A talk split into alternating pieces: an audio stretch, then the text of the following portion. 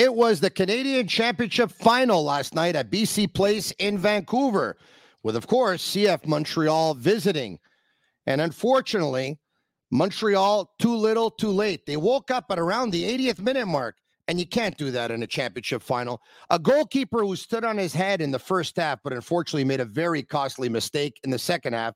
But if it wasn't for him, they would have been down three or four after the first 45 minutes of play. And Sanusi keeps on doing it in the Canadian Championship, but unfortunately, he wasn't able to do it twice. CF Montreal, too little, too late. They lose 2 1, and the Vancouver Whitecaps are your Canadian champions two years in a row, lifting the Voyageurs Cup. We'll discuss that and much more. Oh, and by the way, uh, someone confirmed that he's coming to MLS, more specifically Inter Miami. He's only the best player on the planet, arguably the best player to ever live. No shortage of things to talk about. Myself and Jeremy Filosa. It is the Sick Podcast, CF Montreal Talk. I'm Marinaro. Watch us on YouTube Live, Facebook Live, and Twitter Live. Jeremy's coming up. Turn up your volume. Your volume. Because you're about to listen to The Sick Podcast. Sick Podcast. CF Montreal Talk. Here's the chance. Here's the chance. They've got the goal.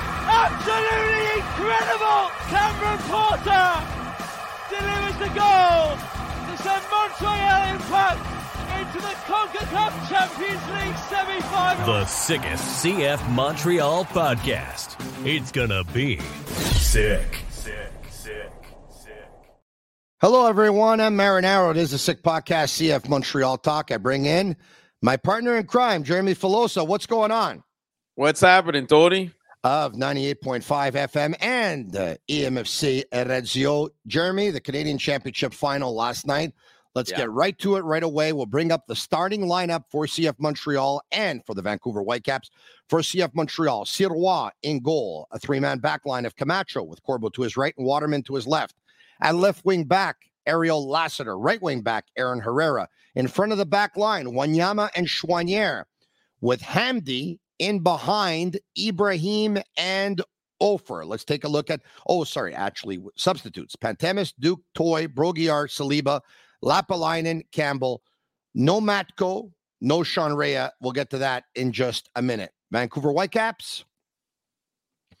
All right. Takaoka, Veselinovic, Blackman with Brown. And on the right, Raposo on the left. In front of them, Cubas with Gressel on the right and T-Bird on the left. And Gauld and Johnson in behind Brian White. All right. So there you have it. Uh, Hasal, Caicedo, Cordova, Martins, Berhalter, Becher, and Pedro Vite were your subs in the game. Jeremy, uh, let's get to the starting 11. Uh, any surprises for you and your thoughts on uh, Matko and Sean Rea being left off the uh, the 18? Yeah, so just uh, one surprise. Uh, you know, if we can call it a surprise, i Ahmed Hamdi in the middle of the park. Uh, we talked about it uh, at the beginning of the week. It was going to be a tough choice for Losada to know who was going to be placed in that situation. We all thought that Duke would get a, was going to get the benefit of the doubt because he's been the man of the situation for the last couple of months since he's been here, but he has been struggling recently. Hamed Hamdi did show a few flashes uh, on Saturday in Philadelphia, so he gets the nod. And as you mentioned, no Sean Rea, and we remember he hasn't played much. He hasn't gotten a start since that uh, you know that I wouldn't say a scuffle, but that little miscommunication with the coach a few weeks back when he comes out of the game.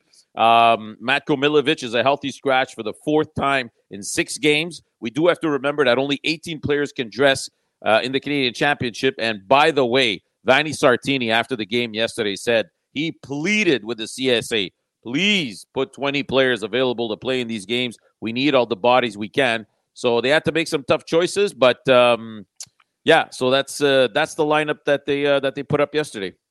I'm disappointed Rea wasn't in the 18. Yeah, but like I said, you know, Tony, they can only dress 18 players, and both coaches had to had to scratch players that they didn't want to scratch. I'm sure of that. And yesterday, you went into that game with two number 10s, one of them knowing you, you weren't really sure what exactly was going to give you in Hamdi. Wasn't a great game. I don't think he seized the opportunity. Unfortunately, this was a great shot for him to show the coach what he had to give. But uh, you know, once again, we we've played another game now, and we still don't know who's the true blue number 10 uh, uh, that's going to bring some offensive spark to this team. All right, hold on a second here. Hold on a second here. You said, yeah, well, uh, he didn't play, but they had two number 10s, right? Yep. Okay. How many number sixes did they have? Uh, Saliba, Choinière, Wanyama. Uh, who else? Iliadis wasn't dressed. Was there anybody else? No, but so they had they had they went with three sixes, correct? Yeah. And they they had two tens. But Rea can also he can also play wing, right? He yeah, can also he can play wing. He can play wing if you want to. Yep. So basically they chose Saliba over Rea. Uh yeah, possibly, possibly. Okay. So now so Uh, now what we're hold on a second. Um and I'm glad Saliba got in, but for, for the sake of talking here, because this is what we do, okay? Knowing the way Vancouver's played over the last little while, mm-hmm. okay, at home specifically, what were the chances of Montreal taking a lead in that game, holding on to a lead, winning the game, and had to close the game? What were the chances? Slim to none. Okay. So the chances were that they were going to fall behind in the game and then they were going to need offense to get back into it, right? Yep. So why Saliba over Rea? I don't know. And then, you know, Choinière and Wanyama also did not play the game before, so you would figure they'd be able to go 90 minutes. Uh, Correct. that's another that's another Correct. Anyway, I think I know. But anyway, you say you don't know. I think Well, I know. well, we think, you know, like I said, Yeah, he hasn't yeah. gotten a start since since that incident. Uh, hopefully, he's not in the doghouse for that. Uh, a few weeks down the line, like you know, when we talk about players being in the doghouse, you know, you can you can pick and choose the players that you prefer when you're playing once a week. But when you're playing 11 games in 36 days, I don't think you can put guys in the doghouse. I think you got to use Yeah. everybody. But that being said, Tony, this was not the major problem yesterday. Uh, this team again didn't show up. I'm sorry to say. No, They no, you're didn't right. Show up to play. Tony, how many times this year did I watch CF Montreal games and thought to myself, what am I watching? C'est pas regardable, Tony. It's not watchable. Well, 60 minutes of play. You have one shot on target in a championship game. yeah. What what am I watching? so you know what was watchable, and you're right because it's two games in a row now, Two games in a row. maybe more. That no, hold on a second. Let me finish. That they actually start playing at around the 78th minute or so. All right. Yeah. Yeah. So it's about two games in a row that they started around the 78th minute or so. They start playing. What was watchable was Jonathan Sirois in the first half. And I, I I'm gonna say this, and I'm, it's very conservative number. If it wasn't for Sirois, they're down three nothing in the first after the first half. I agree. The the header off the corner, Yeah. a fantastic save. Yep. The shot that gets deflected and his body's going one way, but he stretches out his foot and he kicks the ball out. The second one, the one in the box where the the the shot was probably about ten feet out, and uh, and he slid. He got his hand on it. It went out, and it was a corner kick. Yep. There was one I think from Gressel that was from distance, but I mean that one there was I, I don't consider that one a you know, he made a good save, but I, I- he should have saved it. But the other three, realistically, it could have been three nothing. Having said that, you know what? When I saw him making all these saves, Yep. I said, I, I, I've seen this movie before, and I think CF Montreal might end up winning this game because a counterattack going the other way. But, you know, we're not talking about it much today, but Ariel Lassiter missed a play, missed a goal late in the first half that I'm sorry. You can debate whether or not you can you can miss it. His finish for a player who's a natural left foot and he's playing on the left side and he put it in the goalie's hands and in the goalie's feet.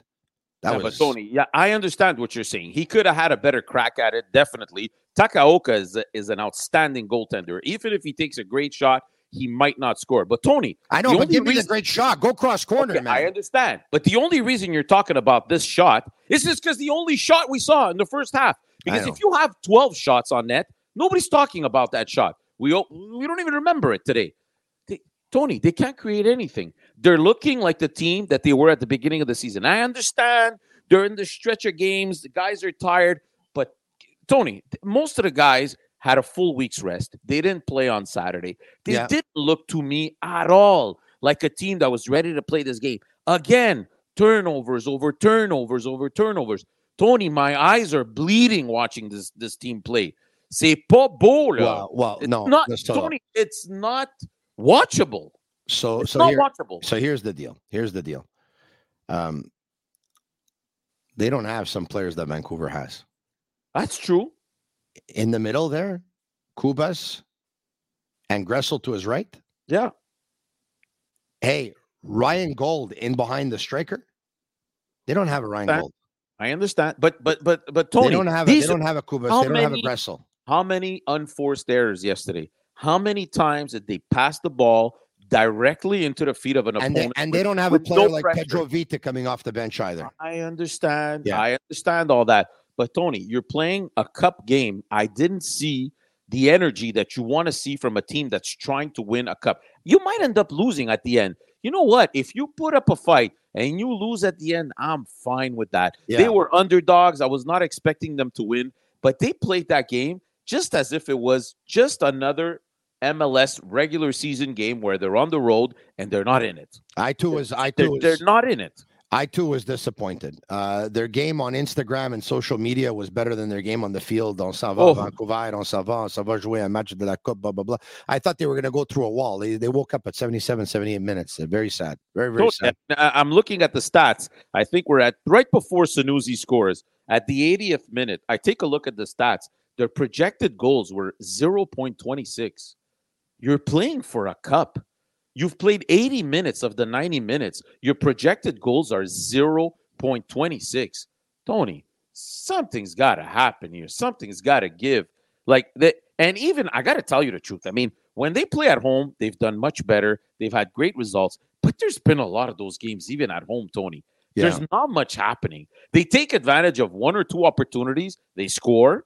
The rest of the game, we don't see anything. Well, this is what we know, Jeremy. This is what we know. We know that the Canadian Championship is now a thing of the past. They Yes. have they have they have the uh the rest of the season now to play itself out to see if they can, you know, make the playoffs. They have a favorable schedule in the second half compared to what they had in the first Yeah. half. In the first half, I believe Milton George posted something like they had the seventh most difficult schedule in the first half of the season. I believe they have the third easiest schedule in the second half of the season. Uh, they're not going to play as many games in a short amount of time, and uh, so now they know what they have to focus on. They know what they have to concentrate on. It's too bad because you want to win that Canadian Championship, and of course sure. you want to conquer, you want to qualify after for the Concacaf Champions League, which comes with it. But Vancouver Whitecaps now two years in a row winning the uh, the Canadian Championship, and I uh, love I love what Vanni Sartini's doing with that organization. I don't know if you had a chance to listen to the post game press conference. How could you not love this guy? Honestly, I've, I've had to deal with him quite a bit because I've been doing a lot of Vancouver Whitecaps games, and he understands his role. He's there to make people understand the game. He takes the time to explain. He takes all the time that he needs. He gives a lot of information. He's there to have fun. His players love him. The team is winning. the fans Uh, love him. The The fans, love him. How could you not? love him. He goes into the stands. He celebrates with the fans. He takes off his shirt. He, I mean, he does everything. Yeah, he he took off his shirt in the uh, in the interview at the end of the game. And Exactly. put on the championship shirt. Yeah, So, I mean, he's without a contract at the end of the year. By the way, uh, he said last night after the game that he hopes that you know he can get something done with the team sooner rather than later. But uh, how could you not love that guy? And uh, what he's been able to put in place right now, it's working. They only have one loss at home all year, and he said something that was interesting after the game yesterday, which I had not noticed. Mhm. Since Vanni Sartini has been the head coach of the White, Vancouver Whitecaps, which has been now um, two and a half years or about, just about, the Whitecaps are the MLS team that has won the most home games. Isn't that crazy? Yeah, it's amazing because it is. Listen, it's a homer league. You got to win your Yeah. games at home, and if you can go with a decent record on the road, at that point, you're going to end up making the playoffs. Uh, you know, Vanni Sartini also said at the end of the game, man, we just we couldn't solve Sirois in the first half. He was absolutely unbelievable. Let's talk about Sirois. As good as he was in the first half, poor young man, he made just a just a terrible mistake Yeah. at um, which was very very costly. It led to White's goal uh, to put Vancouver up by a score of uh, one to nothing. And there's there's a there's a cross that comes in. He goes out and um, basically, um, you know, White's able to get to it before he is. He's cut out of his goal, and uh, White's just able to put it into an empty net. And That one there hurt. You can tell he was really, really down after that one Of went in. Of course, of course. But at the same time, Tony, I have nothing bad to say against him because, like as you mentioned, if it wasn't for him, the game would have been out of hand. You know, after 45 minutes of play. Also, there's a handball on that on that play, which is not called. Yeah. Again, like Canadian Championship, there's no VAR. Here. Li- Like, where are we? Like, are are we in a third world country here, or are we in North America? Come on, get the VAR there. That goal should have never counted. But I mean, it, it doesn't make a difference for me because it's it's not about the officiating. The, the team played terribly last night. But you know, I'm Canadian not Championship. I watching on social, you know, monitoring some stuff on social media, and I know you were watching the game, Yeah, yeah. Uh, because you're a subscriber, and so am I. Yeah, But I, I have to tell you, man, I, I just got the feeling that last night, you know, you know, who was watching the game? Me, you, and five of our friends. Like I just, I got the feeling nobody was watching the game last night. Tony. You It's know, sad, last night man. I wanted to pull the hair out of my head last night because I'm sitting in front of my TV and I want to watch it on one soccer on on my television. So I'm putting it on. I got no sound. What's going on? I don't know what's going on. I put it on my phone. It's working. But now I don't want to watch the whole game on my phone. I got beat. I want to watch it on the TV. And now I'm switching. I'm looking for the app. The app no longer exists. Now it's Fubo. Okay, but I don't have Fubo. So go back to the website. Watch it on the laptop. Then it kept crashing. Uh, and then the quality of the image wasn't even good. I couldn't even tell who the players were. And I know all these players. You have a smart TV? I do. I so do. you could well hold on a second. You can take it from the app. Oh, you didn't have that app. You didn't have that app. Okay, I tried was to find take the app everywhere. It's not there anymore. If you want to download the app on your TV, you got to go through Fubo now. Anyways, just to tell you, I went from my phone, from Hold my bedroom second. TV, from So my I- living room TV. I, I I found the one soccer app yesterday, by the way.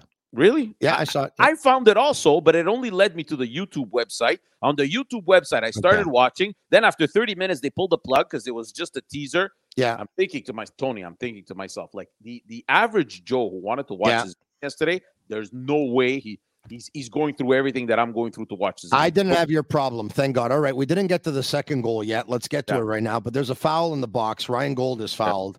Yeah. Um, and it's uh it's Hamdi. Yeah. And uh it's a clear foul. I mean, it's a clear Yep. penalty, and uh Ryan Gauld makes no mistake. He made it look easy on the penalty kick, so two nothing. And then you know what? Sanusi. Sanusi narrows the lead. And I gotta tell you, Sanusi, listen, for someone who's been critical of what I've seen from Sanusi in the time that he's been here, and I think the times that I've been critical, it's been rightfully so and fair uh, and justified. I have to tell you, last game in the MLS was his best game that he played in the MLS. He was uh, he was good in the Canadian Championship versus Forge, uh, and uh, he scored a big goal last night. That was a, that was a good goal. That was a goal scorer's Yeah, goal. I like sure. the goal that he Great. scored, and I, I thought Vancouver fell asleep on that play. Great uh, credit to to Choinière for a great pass up in front to, to reach uh, Sanusi. And, you know, he, good for him. He scores and they give themselves a chance. And all of a sudden they wake up and realize that there's still an opportunity. But, Tony, at the end of the day, this is a cup game, okay? And your two strikers are Sanusi Ibrahim, who barely played last year because Wilfried Nancy wasn't a big fan of his, didn't even play with the U23s. And your other starter is Chinonso Offor, who was a substitute in Chicago last year. I mean, seriously, where are we going here? Yeah, Where Sanusi played two games with the U23s last year. Two games. Come on. I mean, He think was about he was shut out in the PLSQ. So, I mean, listen, these are our starters to win a cup. This is a problem. This is a problem. And I know that Quioto went down, but this is these are things that you you know about as a, as a team. See if you Well, see a- Quioto went down, and Quioto might be gone at the end of the year. I mean, there's no guarantee right now that he's going to be back at the, you know, for next year. His contract's up at the end of the year, right? exactly. Look, I, I, you know, I'm, I, I. So once again, um, Sanusi has played a couple very good games in a row now, and he deserves a lot of credit. Offor is who he is. He's a big body. Mm. They, they, he, they want him to play back to net. He's a threat uh, on aerial balls. Um, he, uh, he wears defenses down. Um, he has a good work ratio, but uh, we obviously know his his weaknesses as well. He's he's just not very good ball to foot. He's not very coordinated. Doesn't have a very good dribble. Um, not overly creative, and uh, he's not a good finisher with his feet. And, And- and- so, Listen, I mean, they had two chances in the last few minutes Mason Toy had one, Sanusi Ibrahim had one, and uh, you know Takaoka was there to make the stops when he needed to. But if you look at the the whole game, yeah. you know you can't just look at the last two minutes, the last five minutes. You got to look at the whole game and say to yourself, we didn't deserve to win this game. No, of course not. I don't listen. I don't think anybody with CF Montreal thinks that they deserve to win that game last night. I mean, uh, the tape doesn't lie. I mean, everyone watched the game, and we just talked about it. If it wasn't for Sirois, the first half was could have been four nothing, easily three nothing, yeah. easily, and, easily, and easily three nothing. And I'm worried about Saturday night's game. I'm going to tell you why.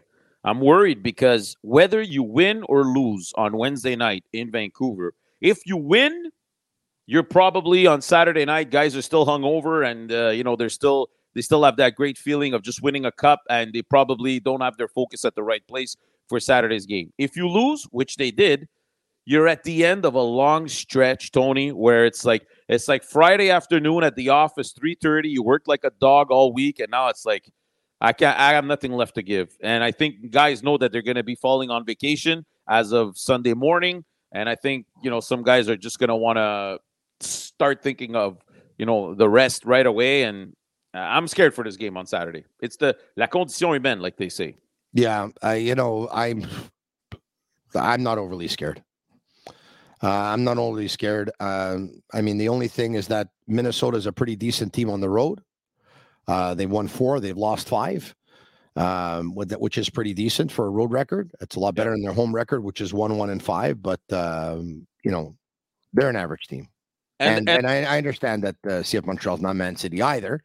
I get it, but uh, we do know that they're they're a much better team at home than they are on the road, and um, you know they have guys yeah, that they can I mean, go to who didn't get in. And, I, am just like you know I'm I'm scared of you know what's going to be the state of mind for that game. That's what I'm scared of. We'll see what happens on Saturday. They'll play with their new jerseys, by the way. Ah, nice, nice. Which uh, were what? Uh, I think somebody posted something on social media that they actually had s- seen them in a store before CF Montreal so, actually posted them themselves. What's the story behind that? So this is the story. So this is the story. Is so Adidas sends the shirts out to sports experts and all the stores that that are purchasing the the new jersey. Usually, Adidas will send a notice to the stores. You know, for example, when they get the new FC Barcelona shirt or They're whatever. embargo. You're under embargo. Exactly. They're under yeah. embargo. You can start selling them as of this date.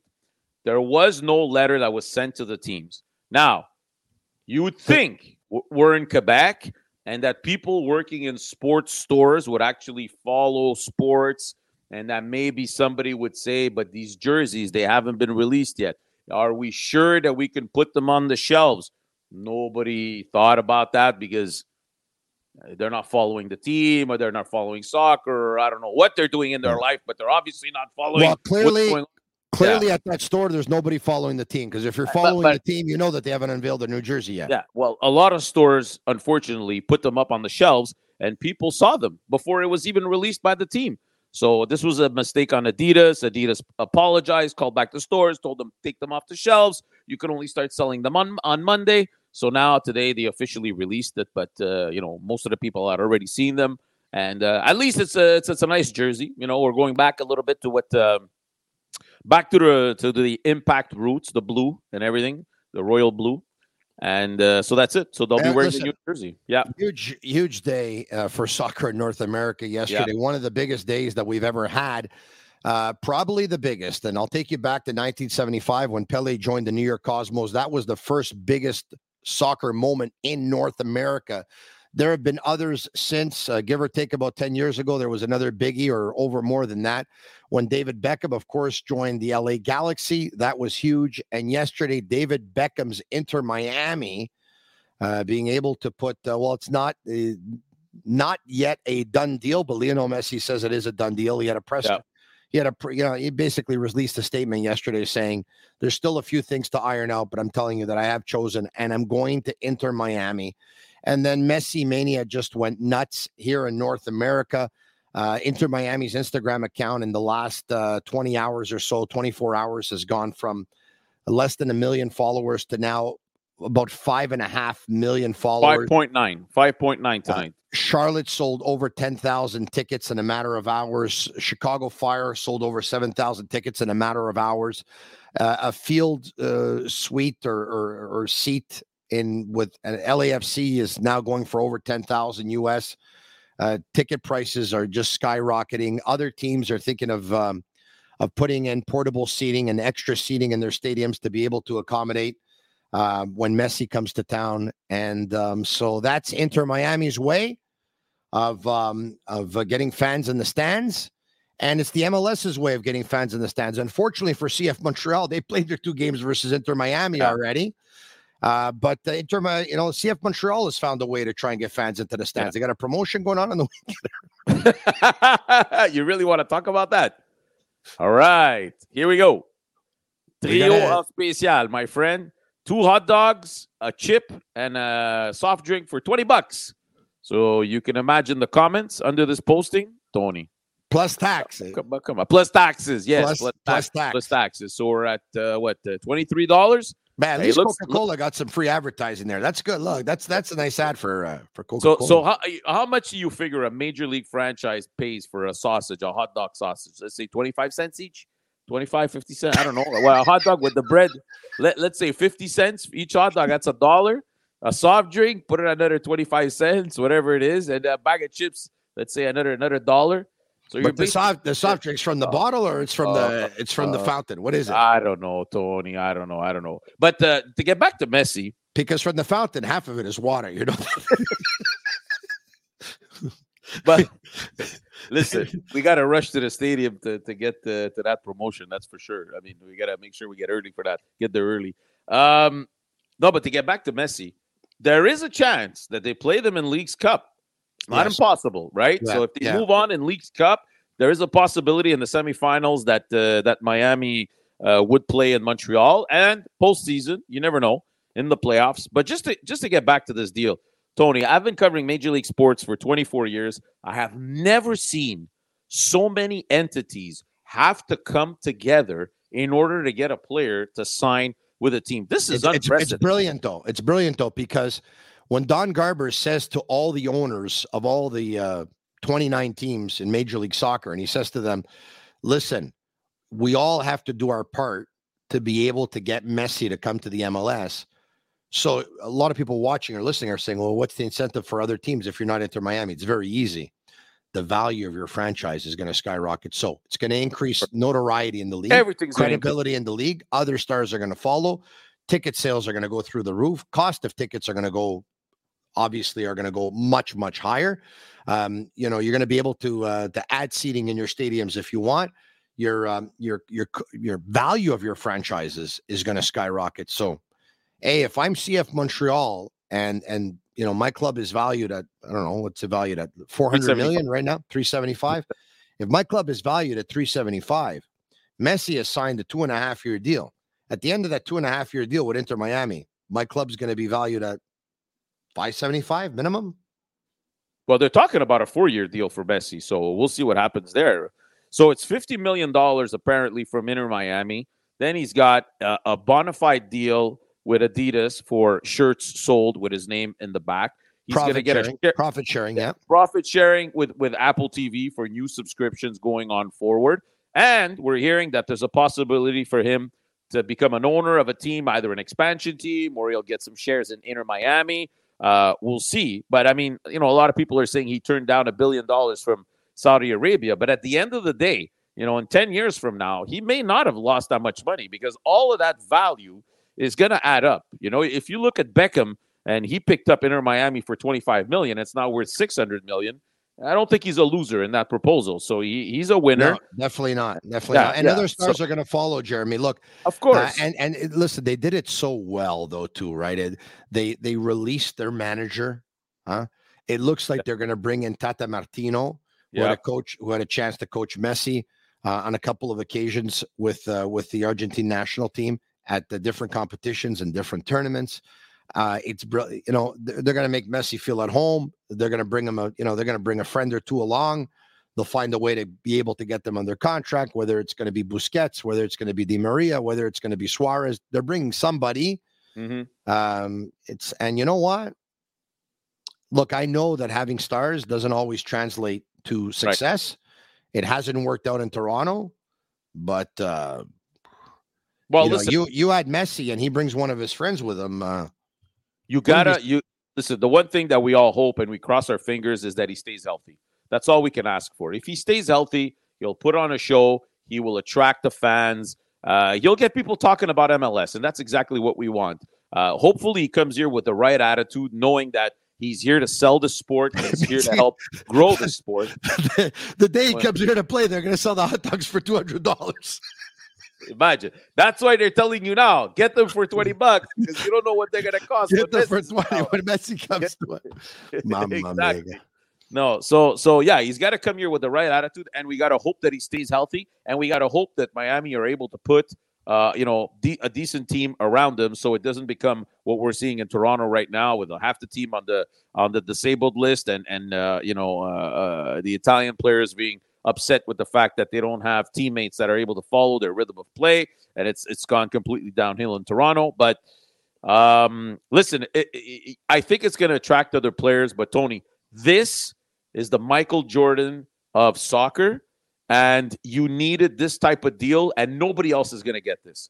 You know, no, if other players are thinking they're going to come in here, get share revenue from Apple and this and bona fide contracts with a, it's not going to happen.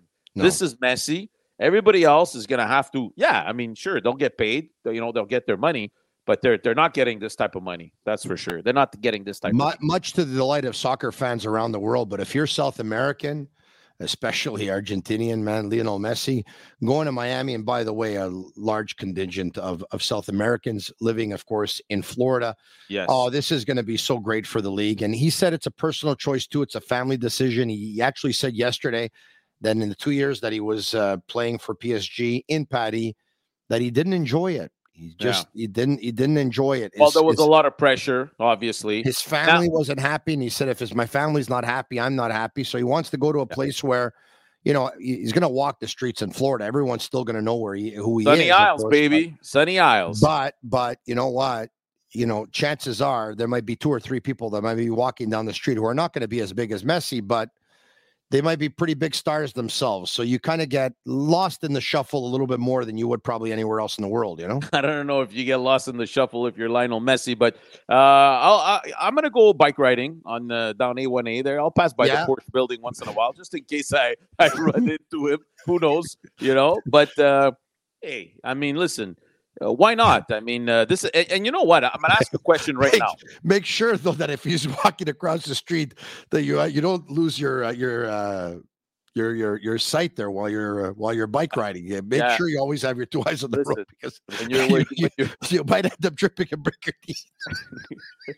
Listen, when you're bike riding down the beach in Florida, there's also other distractions that can lead you to lose control and uh, smash your face on the ground. But I want, uh, you, I want you to know that if uh, we're ever in Florida together and you're bike yeah. riding and by chance you get distracted because you see Messi, you fall off your bike and you break your teeth, I want to let you know I'm going to be the first one there to bring you hot dog.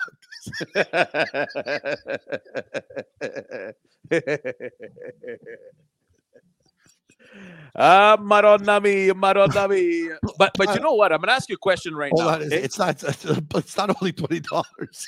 it's plus tax. Plus taxes, yes. It's important to mention so that if you go there and you bring the, a twenty dollar bill, twenty bucks in your pocket, it's not gonna be. It's not gonna. Make sure you make sure you have twenty three.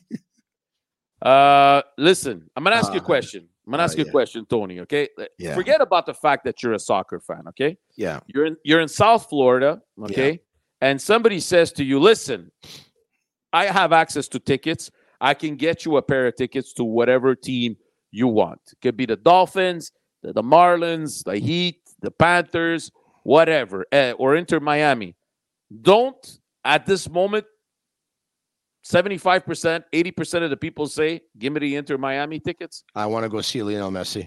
And you know what? That's not the only, it's not only in Florida are people going to have that reaction. There are going to be people coming from around the world, Jeremy, yes. around the world. You know, uh, I have tickets to the game versus the Red Bulls. Okay. Uh, Inter Miami versus the Red Bulls, Saturday, August 26th. Uh, it's going to be in Jersey, but it's a hop, skip, and a jump away from New York, obviously, right? Yep.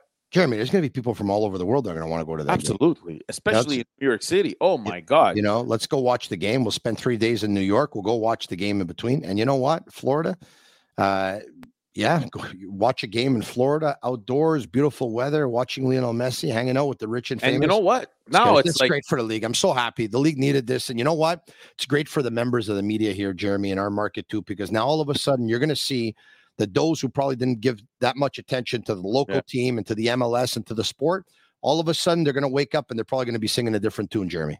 I, I, I can't wait to be in that press conference room at Olympic Stadium with a, you know, 50 or 60 reporters that have probably never covered a soccer game in their life. And I'm waiting for the first reporter who's going to ask Messi if he's going to bring the World Cup uh, to Inter Miami, you know, like they Yeah. did for Bastian Schweinsteiger Yeah, in yeah. Chicago. But just to say, listen, I, I don't know if they're going to keep playing at uh, Pink Drive uh, Stadium because No, you know, I mean, 20,000 seats. They're going to want to maximize, you know, this until they get into their new stadium. They're building it right now. It's not ready at this moment, but I wouldn't be surprised if they make a deal with the Dolphins and try to play their home games at uh, um, Rock, uh, what is it called? Uh, Hard Rock uh, Stadium yeah, because you can seat 60,000. And I'm thinking right now that it, they'll probably be able to sell 60,000 week in and week out with Messi there. I don't know about you, but that's what yeah. I'm thinking. I, you know what? I would think so. Absolutely, I would think so. Eh. So, so once again, uh, good for Inter Miami, good for the Yeah. MLS, good for all the owners in the league. By the way, for saying, you know what, let's let's let's make this happen, and they made it happen, and they got it done. This is going to be great. I mean, uh, the World Cup 2026. It's three years away. United States, Mexico, and Canada. This is exactly what we need leading up to the World Cup. This is going to give so much momentum, so much build up leading up to 26. Jeremy, it's absolutely amazing. Amazing, amazing, and, and we're gonna be there, right? Montreal? No, oh, no, no, we're not gonna be there. Okay. No, no, we're not. We're not going to be there. But uh, we we've we put in bike lanes and uh, we Yeah. have trees and uh, and uh, and plants and. Uh, we could do and, a uh, hot dog day inside of, inside Olympic Stadium. and by the way, listen, I said that, but it, this this is this is not on. You know, this is on this is on government. yeah, Unfortunately, we're talking about uh, shelling out money for soccer because if it would have been hockey, everyone would have been all in, all in. But it's soccer, yeah, and here in Quebec, yeah, nobody cares, yeah, whatever. We it just, out. uh, we do Plug it. We do it for the sake of doing it. It's a recreational sport here. It's like participation, participation, whatever. We're gonna give a medal to everybody and whatever. yeah. Okay. Anyway, um, Lionel Messi. I can't wait. I can't wait. I The, can't wait. The, the, the talk is is that his first game is going to be a cup game versus Cruz Azul on the 21st of uh, of July. That's the first day he's eligible to play. Doesn't mean it's the first day he's gonna play. That's the first day he's eligible. Yeah. A- As long as he plays on the 26th of August, other than that, we don't have to worry. That's the thing that you got to worry about. He's not going to be able to play every game, and these schedules, these MLS schedules, are crazy. Yeah. and you're gonna have to expect Messi to miss a few of those games. You know, that's be the best thing? tricky. Yeah. That August 26th would be his first game. That would be the best.